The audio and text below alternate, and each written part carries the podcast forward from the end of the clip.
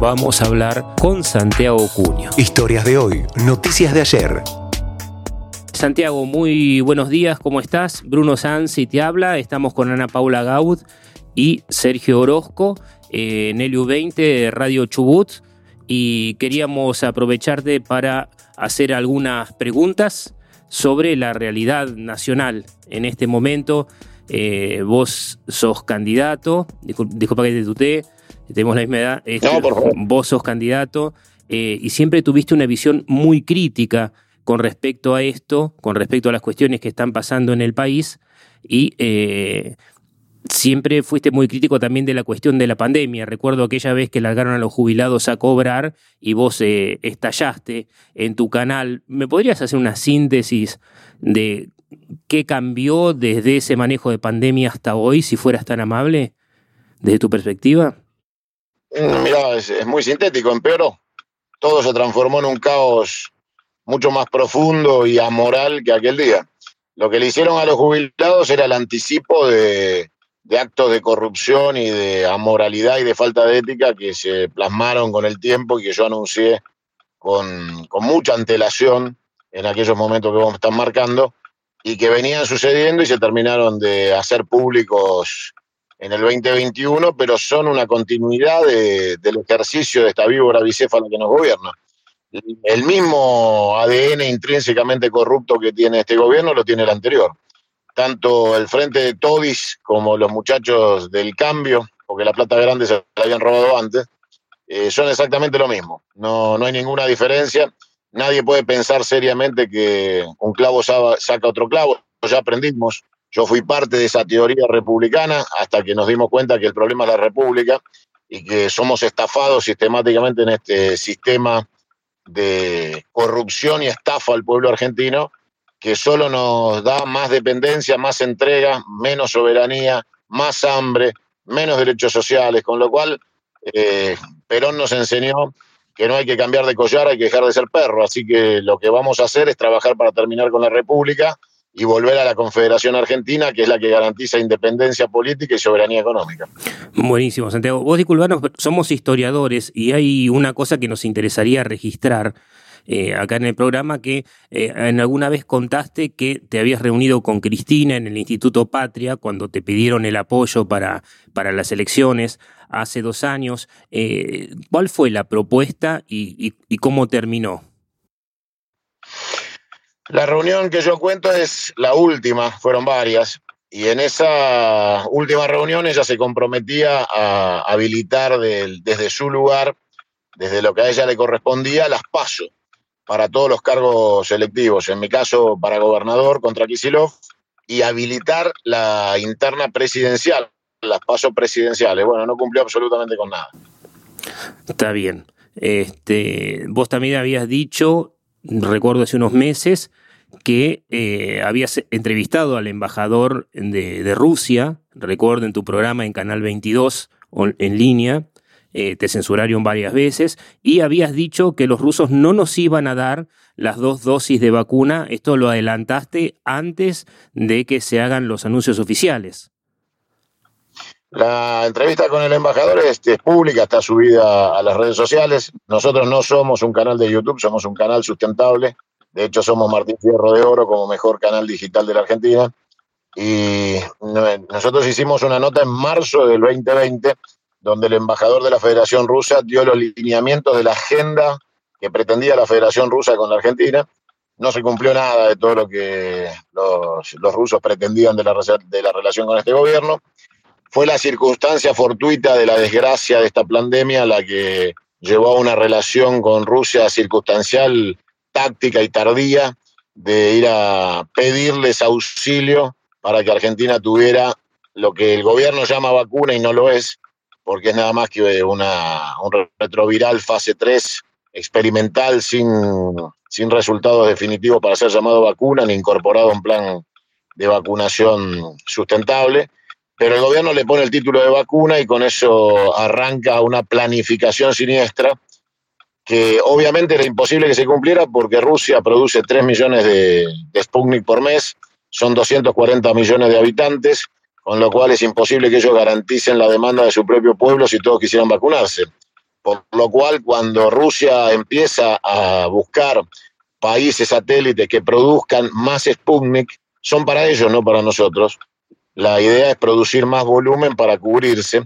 La Sputnik es la única eh, experiencia en búsqueda de una vacuna que nace de un proyecto anterior de una vacuna contra el ébola y que tenía una base experimental de más de cinco años que eh, había sido desarrollada para el ejército ruso, con lo cual básicamente es la única que no está desarrollada por un laboratorio con fines comerciales o, o geopolíticos y de daño masivo como son las que producen los laboratorios. Por eso yo me incliné, aparte por cuestiones políticas y mi definición de, de ser pro-ruso en la política internacional y de alianza de la Federación Argentina con la Federación Rusa que yo sueño, eh, me incliné por esta experiencia y fui el primer voluntario argentino para la Sputnik 5 sabiendo que no es una vacuna, que es experimental y que tenía que ver con un desarrollo militar del Ministerio de Defensa ruso. Y vos habías dicho en su momento, habías más que sugerido que el presidente no se había vacunado con la Sputnik, que ya previamente había recibido una vacuna junto con sus ministros. ¿Podrías aclarar el punto si fueras tan amable? No, no hay mucho para aclarar. El gobierno de Estados Unidos le sugirió que lo hicieran porque ellos lo, lo habían hecho con los altos mandos de las Fuerzas Armadas y del gobierno y ellos eh, accedieron a un lote muy chico de 3.000 vacunas que envió eh, China a la embajada y las puso a disposición del gobierno y los primeros que se vacunaron fueron el gabinete, empezando por, por Alberto Fernández. Está bien, perfecto. Eh, vos tenías una propuesta decías que no, no te desencantaste con la República y tiene que ver también con tu propuesta política y justo acaba de salir el tema de eh, la acción del gobierno chileno para expandir su plataforma continental. ¿Qué implicancias tendría para nuestro país y sobre todo para Patagonia, vos que viviste acá también? Yo soy 50% patagónico y obviamente sigo teniendo intereses personales en la cordillera en Lago Pueblo y donde tengo la mitad de mi vida vivir. obviamente soy patagónico. Y el tema con Chile es simple. Argentina tiene dos caminos. Liberar nuevamente al pueblo chileno de esta basura que ocupa la Casa de la Moneda, que son los herederos de Pinochet y la basura histórica chilena, o tener que enfrentar al pueblo, al pueblo chileno en su conjunto, en su totalidad. Con lo cual, el pueblo chileno tiene que sentarse y razonar si quieren una guerra total o están dispuestos a sacar la basura que tienen en la Casa de Gobierno a la inmundicia de su clase, clase política cipaya, anglosajona, vergonzante, vergonzosa e inmunda, que es nada más que una factoría británica y que este, esta, este reclamo, esta estupidez, es nada más que un avance más de, del colonialismo anglosajón y es una orden desde Londres de cerrar pinzas sobre la Argentina desde las espaldas desde Uruguay, que está prestando su territorio para el puente aéreo a los Kelpers, y desde Brasil con Bolsonaro. O sea, vienen por todo, vienen a la división territorial, la partición de la patria, la entrega de nuestra soberanía y nuestros recursos, con lo cual una ofensa de este tipo del gobierno chileno amerita a ser tomada como una declaración de guerra y actuar en consecuencia. Sergio. Quería consultarte sobre dos cosas que están relacionadas con la creación de, del Canal 22, es decir, cuáles son los objetivos que te planteaste cuando creaste el canal y después cuál es el rol que cumplen los medios de comunicación, no solamente en la campaña actual, sino también en la política argentina. Mira, eh, el objetivo del Canal 22 está logrado, el objetivo fue, es y será la independencia de opinión y la capacidad de comunicación sin filtros de dueños de medios que son unos miserables que están pensando en la pauta y los arreglos políticos para sus propios beneficios. En la Argentina no hay un solo canal de televisión analógico en manos de un periodista que tenga el oficio de, de un canal, son todos empresarios de otros rubros que usan los canales para tener sexo porque no lo pueden hacer de otra manera y para estafar al pueblo argentino y conseguir pautas. Hola Santiago, ¿cómo estás? Te saluda Ana Paula Gaud. ¿Cómo estás? Eh, yo quería, bien vos, Quería consultarte por, em, por tus dichos a, principio de año, que, habías dicho que, em, que, la pandemia salvó, entre comillas, a Alberto. Eh, por, qué creías que, lo habías salvado y, cómo lo ves ahora? ¿Si lo sigue salvando o lo terminó de hundir? Este gobierno está terminado, em, empezó muerto. Desde el momento en que el, Alberto Fernández dice que el dólar a 60 está bien, hoy está a 182, rumbo a los 300, con una devaluación proyectada en el presupuesto para el año que viene a 185 el oficial, a 158, perdón, el oficial, con lo cual el, el blue es 300 clavado. Eh, y lo anuncié ya hace más de un año porque lo vienen reteniendo con fuga de capitales, o sea, vienen, vienen reteniendo el dólar, poniendo los pocos que tenemos en el Banco Central para que los compre el mercado paralelo y se hagan un pingüe negocio comprando baratito lo que va a estar muy caro dentro de poco, con lo cual seguimos en la timba financiera, en el pago de intereses a las LELIC, a las LEVAC, los bancos no le prestan a los particulares, ni invierten ni arriesgan, porque prestándole al hijo bobo idiota del Estado ganan cientos de miles de millones de dólares por segundo. Y lo que dije fue que el gobierno está terminado y que la, la pandemia fue hace, vino a ser algo así como una excusa global de que estiró la agonía de un gobierno que nació muerto. Ahora, como tuvieron que levantar el plan pandémico para tratar de afrontar la elección, se enfrentan a la muerte súbita. Por eso están preparando la renovación de una segunda etapa de gobierno sin Alberto Fernández, donde tendrá más protagonismo Sergio Massa, tal vez como jefe de gabinete, con un superministerio, donde están buscando cómo hacer para que la muerte de Alberto Fernández no sea definitivamente la muerte completa del proyecto presidencial de cuatro años y que esto termine en helicóptero. Pero claramente nació muerto este proyecto, nació eh, sin vida y a partir de ahí la pandemia fue una excusa que hizo perdurar, hizo caminar al muerto. Tuvimos un gobierno zombie, pero la magia se acabó. Sí, de hecho también les convino mucho eh, el encierro y la verdad que les vino como anillo al dedo eh, la, situación pandémica. No es que le convino, ellos forzaron el encierro. El encierro no fue una decisión de terceros que ellos aprovecharon, fue una decisión propia que utilizaron de manera criminal en contra del pueblo argentino. Mientras estaban, como la expresión de putas en la Quinta de Olivos, en medio de la catástrofe del pueblo. Y en este contexto, ¿cuáles crees que serían las preocupaciones de Cristina? Su impunidad. O sea que vos decís que ella vino solamente por impunidad. Ella creyó que el poder le iba a devolver, aparte de garantizar la impunidad, le iba a devolver capacidad ofensiva. Y eso le iba a permitir proyectar al idiota de Kicillof o al imbécil del hijo a una candidatura presidencial. Soñaban con, con más para adelante y lo único que tiene por delante es un patrullero. Y de acá a diciembre, la verdad que nos queda poco y se cumplirían dos años de mandato. ¿Vos asegurás que Alberto no terminaría los cuatro años del mandato presidencial? Alberto ya le renunció a Cristina, yo lo conté.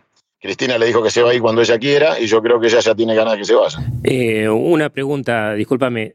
En el medio de, todas estas polémicas que se generaron, los dimes diretes a nivel mediático, los insultos, los juicios cruzados, eh, nosotros te seguimos en el canal 22 eh, y la verdad que es interesante ver cómo te conocemos, decimos que son uno de los puteadores más grandes del país, este, y no te dicen nada, no te hacen nada. A cualquiera agarran y le hacen un juicio y a vos no. Este, contame por qué pasa eso. A nosotros nos sorprende, nos, nos divierte un poco, pero a vos no te hacen nada. No te dicen nada o, o sí sucede. Mira, hay, una mala interpretación. Primero, nadie les dice lo que yo les digo, con lo cual no, no, hay con quién, no hay con compararme ni decir que a mí sí, a otros no, porque es falso. Eh, o sea que no hay, no hay punto de comparación. Y segundo, hay algo que es básico. Eh, yo les puedo decir hijos de remil puta y después decir con información calificada verdades que no pueden ni, ni tienen cómo objetar, con lo cual su temor y su respeto es a la verdad, no a que le diga hijo de puta, porque ellos saben que son unos hijos de puta. No desconocen su calidad.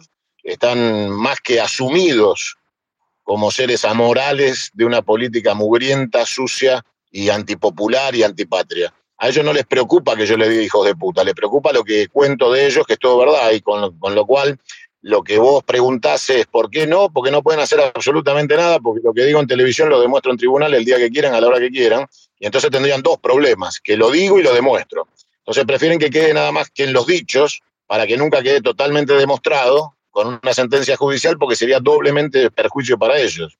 Entonces, lo que tienen es temor a la verdad.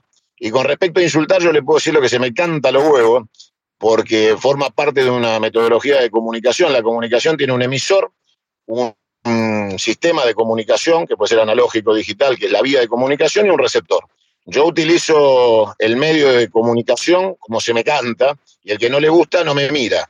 Entonces, la, la, libertad de escuchar o no escucharme está en el que decide o no escucharme. Y eso no es punible ni reprochable. Por eso hay un emisor y un receptor. Si los dos estamos de acuerdo, yo hablo y ustedes me miran, funcionó la comunicación. Si yo hablo y nadie me escucha, hablaré solo en mi casa. El problema de ellos es que me escuchan millones todos los días. Eh, consultándote justamente con eso, eh, a, a, partir de lo que te escuchan y cuál es tu público, ¿cuáles son por ahí las estimaciones que haces vos sobre el alcance que tiene tu medio y eh, qué diferencia se ha planteado a partir de este tipo de, de plataforma en relación a los medios de comunicación tradicionales? Yo no hago análisis porque los medios digitales tienen los números a la vista. Entonces no, yo no necesito hacer ninguna inter interpretación, no le pagamos a Ibope para que diga que alguien mide lo que no mide. Nosotros vamos a los contadores de Facebook, de YouTube, al analytics de nuestro canal, con lo cual nosotros tenemos un público fijo, digamos, diario, entre las 19 y las 21, que va desde los 350.000 a los 500.000 personas que nos están siguiendo en ese momento. Eso se reparte en el canal se reparte en YouTube, en Facebook, en Instagram, en Telegram, o sea, los distintos públicos, más todos los canales que son casi repetidoras nuestras, que están transmitiendo cortes de nuestro programa o el programa en vivo directamente, que son canales que ha creado público nuestro y que están fuera de nuestro manejo, pero ya son tan populares como nuestro propio canal. O sea, la gente ya sabe que Out Cunio es un canal o que eh, Política Argentina es otro canal, bueno, to todos esos canales que nos reproducen llegan a ese número, entre 350.000 y 500.000 personas por día. Con eso estamos garantizando ser absolutos punteros de nuestro horario contra todos los canales analógicos y de aire en el horario que estamos al aire. Contanos un mensaje para los chubutenses porque se está cerrando la veda y por ahí ya no haya vuelta para volver a preguntar o a saludar.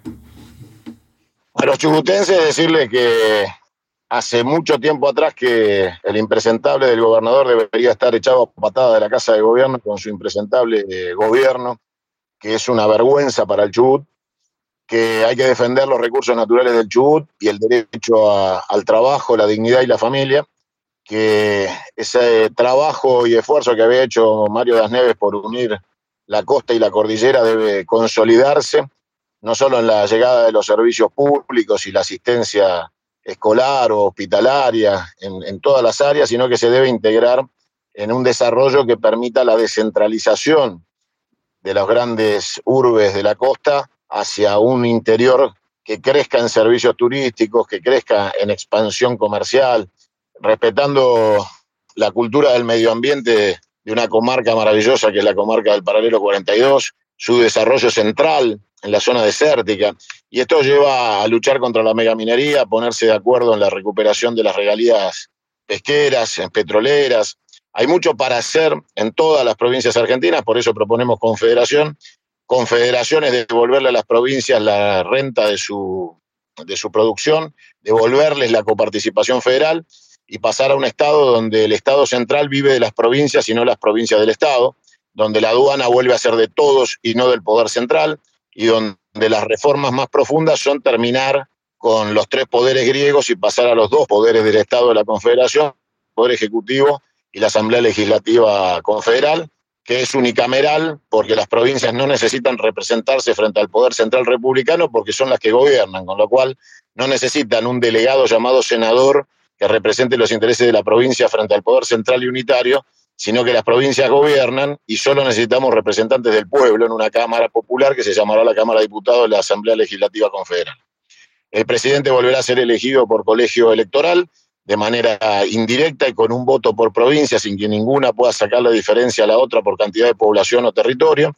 Y esto permite que el colegio electoral no solo elija al presidente, sino tenga facultades destituyentes durante los cuatro años frente a cualquier acto de amoralidad de un presidente o de traición a la patria que justifique su remoción.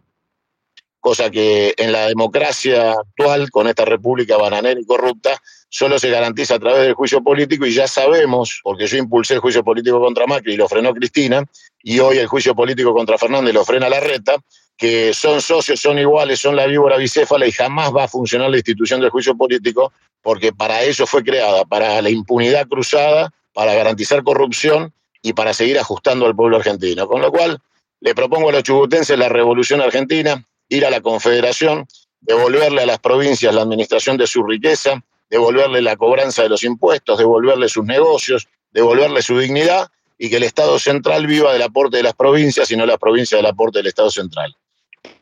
Revolución Argentina. Todo el resto de verso, todas las agendas a discutir son mentiras. No hay ningún candidato a diputado que seriamente les pueda decir que va a llevar ningún proyecto. La República es un traje de payaso lleno de parches en donde ya no se reconoce la tela original y esta república es la coparticipación federal. Miren el mapa de la coparticipación y se van a dar cuenta cómo los estafan, cómo les roban y que todos están de acuerdo en que eso no cambie. Por eso nosotros proponemos Confederación Argentina, que es la revolución argentina para salir de este sistema neocolonial que nos pone como factoría potencial para unirnos a ese mapa asqueroso latinoamericano de Brasil, Uruguay y Chile como factorías inglesas movidas espiritualmente en las casas de gobierno de estos países por los más eh, sucios y espurios intereses del colonialismo británico. Y nosotros somos la negación del mundo anglosajón, nuestros valores son occidentales y cristianos, venimos de, desde la cultura griega del Atlántico y no tenemos nada que ver con ese mundo salvaje y criminal de la masonería, los Illuminati y este mundo perverso del nuevo orden mundial. Muchas gracias. Gracias, gracias por tu tiempo. Un saludo. Santiago, un gusto. Fuerte abrazo, hasta pronto, nos vemos por allá. Hasta, luego. Historias de hoy, noticias de ayer.